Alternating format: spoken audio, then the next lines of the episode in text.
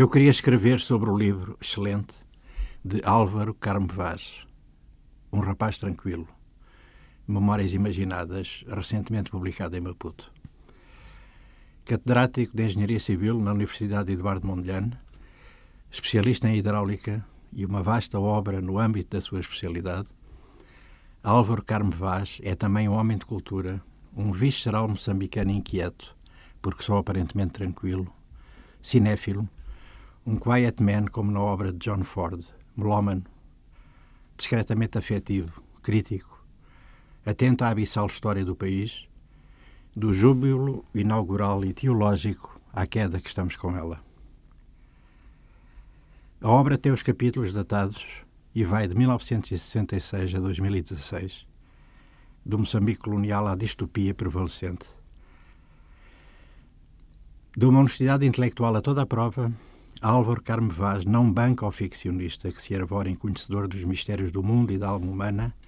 empresa para que estaria dotado se quisesse,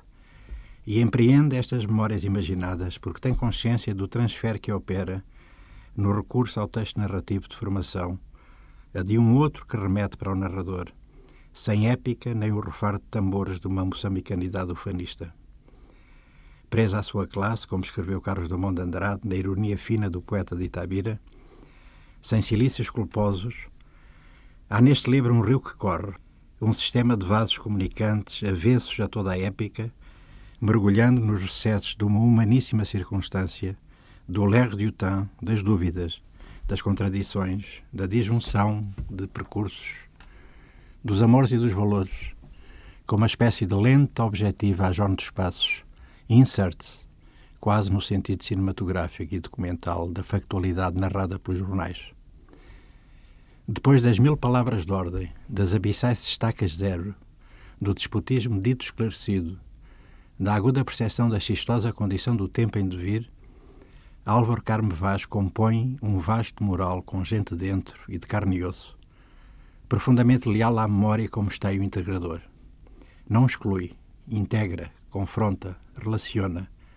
parte do lugar para o mundo. Com prefácio de Luís Bernardo Onuana, Um Rapaz Tranquilo é um título feliz e livre, como livre e desarrumadora de clichês, é a estruturação do livro em capítulos, todos eles sob o signo das mais conhecidas canções dos Beatles, The Tomorrow Never Knows, a Let It Be. E dedica a obra aos amores, os veros, que incluem os da amizade,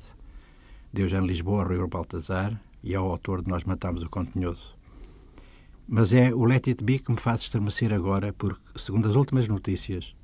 e deixo o descalabro político e económico da governação do presente, leio, digo, hoje, que fake news ou oportunismo para marcar presença, o Estado Islâmico fez difundir a seguinte nota. Com o sucesso da Alá Todo-Poderoso e no âmbito da Batalha do Atrito, anteontem, segunda-feira, os soldados do Califado conseguiram repelir um ataque do exército moçambicano na localidade de Metubi, na área de Mocimbo da Praia. O que vem aí? O que é isto que poucos querem saber, exceção para a análise do investigador Yusuf Adam? Nas trevas, o enigma adensa-se, escreveu Rui Knopfli. Para além das trevas que pairam sobre nós, um rapaz tranquilo é um hino à pluralidade da nossa condição, um libelo contra a narrativa única porque all we need is love.